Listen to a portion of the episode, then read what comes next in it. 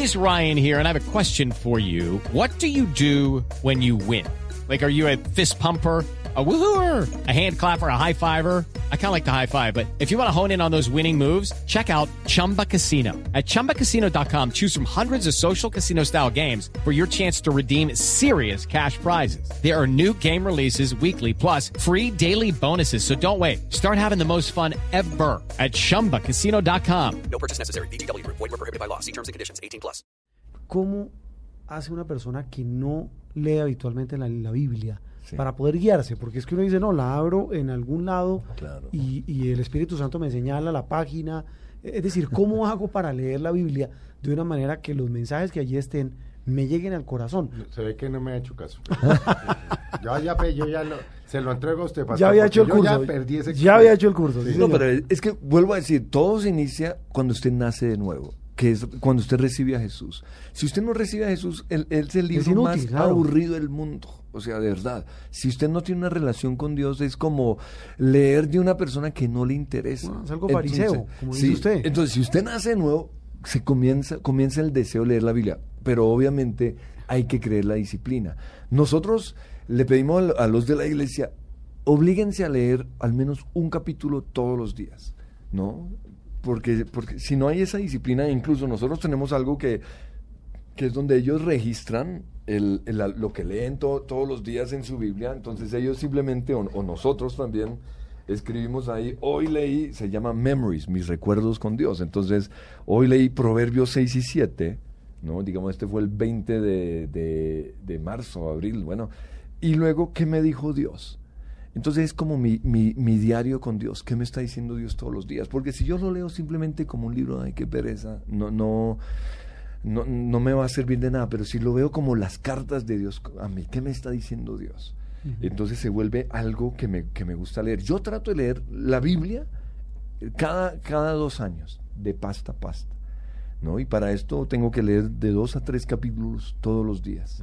Y hay un orden, ¿no? Y eso sí es algo que pues les damos a la iglesia, dónde comenzar para que sea interesante, cómo puedo entender esto, que esto, son, esto es futuro, esto es presente, esto es mi, mi, adoración a Dios, esto habla de la historia de Israel, esto habla de la historia de Jesús. Eso sí es algo necesario para que, para que no sea aburrido. Pero, le voy a dar un tip.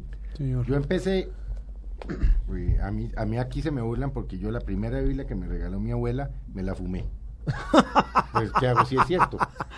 Y, ¿Toda? No, hasta el Deuteronomio. Pero me la fumé. Sí, los, que, los que fuman droga dicen que es buen papel para eso. Y la fiscal Vivian Morales, cuando me llevó por primera vez a la iglesia del pastor, salimos y me dijo, no se la fume. Léala. Sí, y entonces le dije, ¿y por dónde empiezo? Me dijo, empiece por proverbios. Ah, bueno. Al azar.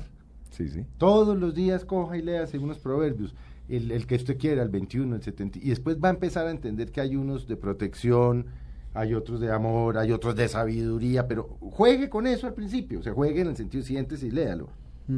Cuando usted tenga eso más o menos claro, pásese a los salmos, y ahí también ya va a ver que va a haber otros. Y entonces le dije, pero déme una guía. Por ejemplo, un día le dije, siento que me va a pasar algo malo, siento que me están haciendo algo muy malo, necesito uno de protección. Entonces me dijo, hombre, le hace el 77. Y otra vez que, que yo sí sentí un peligro inminente, eh, me dijo, le voy a recomendar uno, y, es, es importante que lo oyentes, que nunca lo lea excepto en caso de que usted siente algo muy grave, que algo muy malo le va a pasar en su vida, el 109. Yo me leí eso y quedé aterrado, porque es, es, decir, es lo que yo llamo entre comillas el dios sicario coge esa persona, mm. destruye la que sus herederos desaparezcan, que sus huesos y su piel se quemen. No, no, no, pero, hay que entender eso. claro, hay que entender Porque ahí lo que está haciendo el salmista es expresando sentimientos. Claro. No es, no es, no es Señor que suceda eso, no. Y eso es lo que les mencioné antes. En, en mi oración de perdón, yo tengo que sacar lo que siento. Lo odio, lo quiero matar. Pero eso no quiere decir que es una oración que Dios va a responder todo lo contrario, cuando yo expreso mis sentimientos, el Señor los toma y los clava en la cruz y ahí viene el perdón. ¿no? Y es preferible. Claro, el salmista le dice que sus hijos se desaparezcan, que su y uno dice, Dios mío, esta ¿quién la escribió? Claro. Pero lo cierto es que sirve. Claro. Sí, es expresar los sentimientos para ser sanado, porque no sirve si sigo sintiendo eso. Ah, no, no, no, no. no es, esto es lo que siento hacia esa persona, me gustaría verlo muerto, pero entonces viene el Señor y Él nos muestra lo que, Pero- él, lo que Él Pero siente. volvamos a la Sí. pregunta de Juan Roberto. Es, Sí. Juan Roberto, como yo fui educado en colegio católico, Sí. Yo no me acuerdo haber nunca leído la Biblia así, Salmo no sé qué, San Lucas no sé qué, hay unos curas menos hartos que los normales porque eran jesuitas, hay que Sí. decirlo. No, hay curas que son No, chéveres. Bueno. Muy Eh, chéveres. Si una persona nos está oyendo y dice, oiga, interesante todo esto que está diciendo el pastor, de repente yo sí le quiero abrir mi corazón a Dios Sí. y yo sí quiero que entre Sagrado Corazón, ve, esto me parece como chévere, va y compra una Biblia y ¿qué hace con ¿Y ella? qué hace con ella? Bueno. no tiene manual de Listo. instrucciones. L- Lo mejor lo que usted dijo, proverbios, son 31 proverbios, un proverbio por día. Proverbio me enseña cómo relacionarme con las personas, ¿no? Los proverbios hablan de eso, de sabiduría para relacionarme con las personas. Salmos, otro por día, ¿no? O digamos, o el siguiente mes. No, yo prefiero en orden, A ver, ¿no? ¿qué orden? Entonces, ah, un salmo por día son 150. Entonces, un, un salmo por día, yo me, me tomo cinco meses leyéndolo, me enseña cómo relacionarme con Dios, porque el salmista expresa alabanza a Dios. Y luego leer lo que llamamos los evangelios, que son cuatro, Mateo, Marco, Lucas y Juan, que nos hablan acerca de lo que hizo Jesús cuando estuvo aquí en la tierra.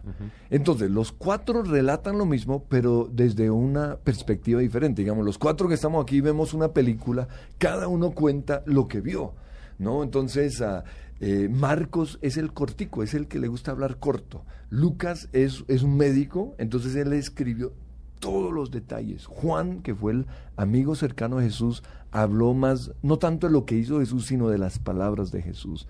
Entonces, leyendo esos cuatro evangelios, yo conozco todo acerca de la vida de Jesús. Esos serían los principales. Ya después leemos las cartas de Pablo, que, que son las cartas que se escribieron a las iglesias. Eh, leemos el Antiguo Testamento para conocer la historia desde la creación y toda la historia de Israel. Y finalizamos con Apocalipsis que tiene que ver con, con el futuro. Pero eso nos puede tomar dos a tres años. No, no se trata de leerlo rápido, pero... Sí, eso no son 100 años de soledad, que uno No. lo arranque, no, eso es-. Sino lo eso importante es, leerlo, claro. ¿No? En- Pastor, el tema, bueno, ya de la lectura, el tema de la redención, ya hablamos de sacar el, ese odio que uno tiene, esas cargas, como las menciona Felipe, pero el tema, vuelvo y le repito yo, es que eh, la vida diaria a veces parece tan difícil para uno ponérsela a una lectura o a una oración. Ajá. ¿Cómo hace uno para compaginar esa oración con esas dificultades de la vida diaria? Pero así le digo yo, ¿usted qué hace mientras se baña? Piensa bobadas posiblemente. sí, O piensa en el trabajo. Ahí tiene usted 5, 10, 15 minutos para orar. es la oración. ¿Qué hace usted cuando viene en el carro 40 minutos a, a Blue Radio? Es la oración. Oye bobadas. Bueno, ojalá... Oigo Blue, oigo mañana No, Blue. oye bobadas, porque finalmente no dice mucha bobada. Apague el radio y hable. Y queda que va hablando solo y qué. ¿O no? Sí, Es sí. que cualquier momento es bueno para orar. Cinco minutos antes de dormirse. Mientras usted se está haciendo el jugo de naranja. Pero orar es hablar con Dios, Sí. no es pensar. Es verbalizar, Sí, ¿o no? sí. Es Hay que proclamar. Sí, hay que proclamar. Hay que oírselo. Sí, ento- pues, o sea, volvemos al punto inicial, a- a- o no inicial, algo, habíamos hablado del, del corazón sale la basura, pero me faltó un poquito la boca que tal vez tiene que ver con lo que usted dice, porque Proverbios dice, la vida y la muerte está en el poder de la boca. Lo que sale de nuestra boca es supremamente importante. Y yo no puedo dejar que salga todo lo que siento, todo lo que quiero. No, yo tengo que comenzar a disciplinar, a, a disciplinar mi boca. Entonces, am, Felipe nos habló de lo que dice Santiago en, eh, acerca del poder de la boca, porque él dice, ah, de la misma boca sale bendición y maldición, esto no puede ser así. Y, ah, y, y ahí, ahí Santiago compara la boca, o dice, nosotros le ponemos a un caballo un freno para controlar el, el- el lugar hacia donde debe ir. Sí, la dirección. Y luego también compara la boca, bueno, compara la boca con ese freno que se le pone a un caballo, pero también compara la boca con, eh, con un barco. Dice, ¿qué barco más enorme? Y es dirigido porque por un pequeño timón que lo lleva hacia donde quiere. Luego dice Santiago, así también, la boca es un miembro tan pequeño, pero que puede dirigir nuestra vida hacia cualquier lado. He notado, pastor, que usted Sí. le da mucha preponderancia al tema de la palabra, Sí, sí. para lo bueno y para lo malo. Sí, sí. O sea, ¿cómo, cómo, cómo, cómo logro controlar? Que yo creo que el ser humano lo que, y no hablo por mí, por todos los seres humanos, es controlar el tema de las malas palabras. Pu- Pues es que ahí mismo dicen, Santiago dice, hay un mal que nadie puede controlar y ese mal es la lengua.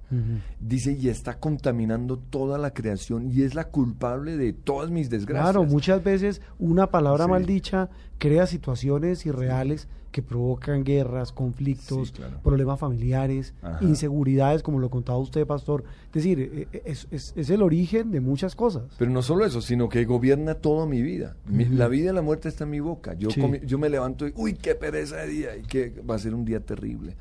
Yo comienzo, uy, me va a dar El gripa, poder de y me va a dar gripa, para bien el y para poder mal. de la palabra. Pero como dice Santiago, nadie puede controlar la lengua. Y como que no nos da esperanza, ¿y qué vamos a hacer? No puedo controlarlo. Yo no lo puedo controlar, pero Dios sí. Y ahí viene el Espíritu Santo. Cuando yo recibo a Jesús, el Espíritu Santo entra en mí. Esa, esa, esa experiencia se llama nacer de nuevo. Pero hay una segunda experiencia que está en Hechos capítulo 2 y es el bautismo en el Espíritu Santo. Jesús le dijo a los discípulos, el Espíritu Santo está con ustedes, pero quédense en Jerusalén antes de salir a evangelizar el mundo. Cuando Jesús asciende, le dice, quédense en Jerusalén y reciban el bautismo en el Espíritu Santo. Y dice la Biblia que todos estaban allí. Y de repente vino el Espíritu Santo sobre ellos Sí. y fueron bautizados en el Espíritu Santo y dice, y en lenguas. Ahí habla de, de hablar en lenguas, que es lo que hablaríamos, eh, lo que se, se menciona como el mover carismático o el mover pentecostal. Y es que de repente todos comenzaron a hablar en un lenguaje que nadie entendía. Y ese es el bautismo del Espíritu Santo. ¿Y qué sucede cuando uno recibe el Espíritu Santo? Que ya no soy yo controlando mi lengua, sino que es el Espíritu Santo. Ahora, no sé si han tenido experiencias o han oído de, de estos cristianos hablando en lenguas o del mover carismático en la Iglesia Católica que tiene que ver con hablar en lenguas, pero muchos han despreciado eso de lenguas, eso tan chistoso, eso tan bobos, ahí dice que bla, bla, bla, bla, diciendo esas estupideces, pero no es así. Dios no da un regalo si no sirve.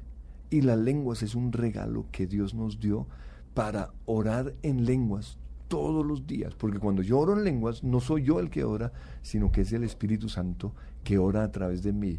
Y cuando esto sucede, le estoy entregando el control de mi lengua al Espíritu Santo. Ahora, el mover carismático se inicia en, en los años 60. El mover carismático, a diferencia del mover pentecostal, es que fue el Espíritu Santo viniendo sobre las iglesias tradicionales, al- sobre los bautistas, los eh, anglicanos, los episcopales, sobre los católicos. ¿no? Ahí viene el mover del Espíritu Santo. ¿Y cómo sucedió? Sucedió con un, sacerdote episcopal, podríamos decir, que él se reunía todos los lunes con otro amigo de, la misma ciudad de Van Nuys en California a charlar acerca de cómo va su iglesia y, hablando de cosas entre, entre, ellos. Pero de repente uno de estos, eh, no Denis Bennett, sino el otro le dijo, mire, estoy preocupado porque en mi iglesia hay una pareja que siempre está feliz. Y el tipo, Denis Bennett lo, lo mira como feliz en la iglesia. O sea, el último lugar en donde la gente va a estar feliz en una iglesia. Dice, no, sí, yo no entiendo. Todos los días están felices. Entonces dijo, averigüe qué es lo que tienen. Entonces él fue y les preguntó, oye, ¿ustedes qué es lo que tienen? Dice, no, es que recibimos el bautismo en el Espíritu Santo. Y, él dijo, ¿y qué es eso? Y fueron y averiguaron y lo que les conté ahorita, Hechos capítulo 2, fueron bautizados en el Espíritu Santo y comenzaron a orar en lenguas. Entonces Dennis Bennett se interesó en eso y él también quiso esa experiencia. Oraron por ellos y eran, eran cualquiera, unos cristianos cualquiera, oraron por este sacerdote y él recibió el Espíritu Santo. Y así él lo tuvo durante mucho tiempo, en su tiempo a solas.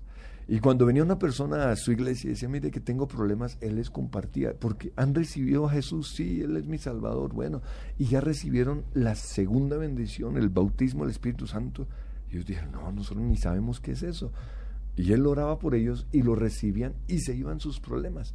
Entonces comenzó dentro de su iglesia, dentro de su capilla, este mover a tal punto que él dijo, yo tengo que compartirlo a toda la iglesia. Y un domingo se levantó y habló acerca de, de, lo que dice Hechos capítulo 2. Y la gente, se, o algunos, no todos, el 10% se comenzaron a pelear. Nosotros no aceptamos eso, no aceptamos eso. Nosotros no somos pentecostales, sino anglicanos. Y entonces él vio que mm. iba a armar un problema y decidió renunciar. Entonces, al él renunciar, ah, pues esto llamó la atención a todo el mundo y Times Magazine y Newsweek fueron allí y, escribieron todo acerca de esto. Y ahí, gracias a esto, se inicia el mover carismático que hasta el minuto de Dios aquí en Colombia fue tremendamente bendecido. Y no solo eso, sino que muchos que hoy son cristianos vienen pues precisamente por eso porque recibieron el Espíritu Santo, comenzaron a hablar en lenguas, comenzaron a profetizar, el Señor comenzó a hacer milagros, sanidades y prodigios, y esto trajo un despertar en la iglesia cristiana impresionante, y nosotros creemos que es el último despertar antes de que venga la segunda venida del Señor.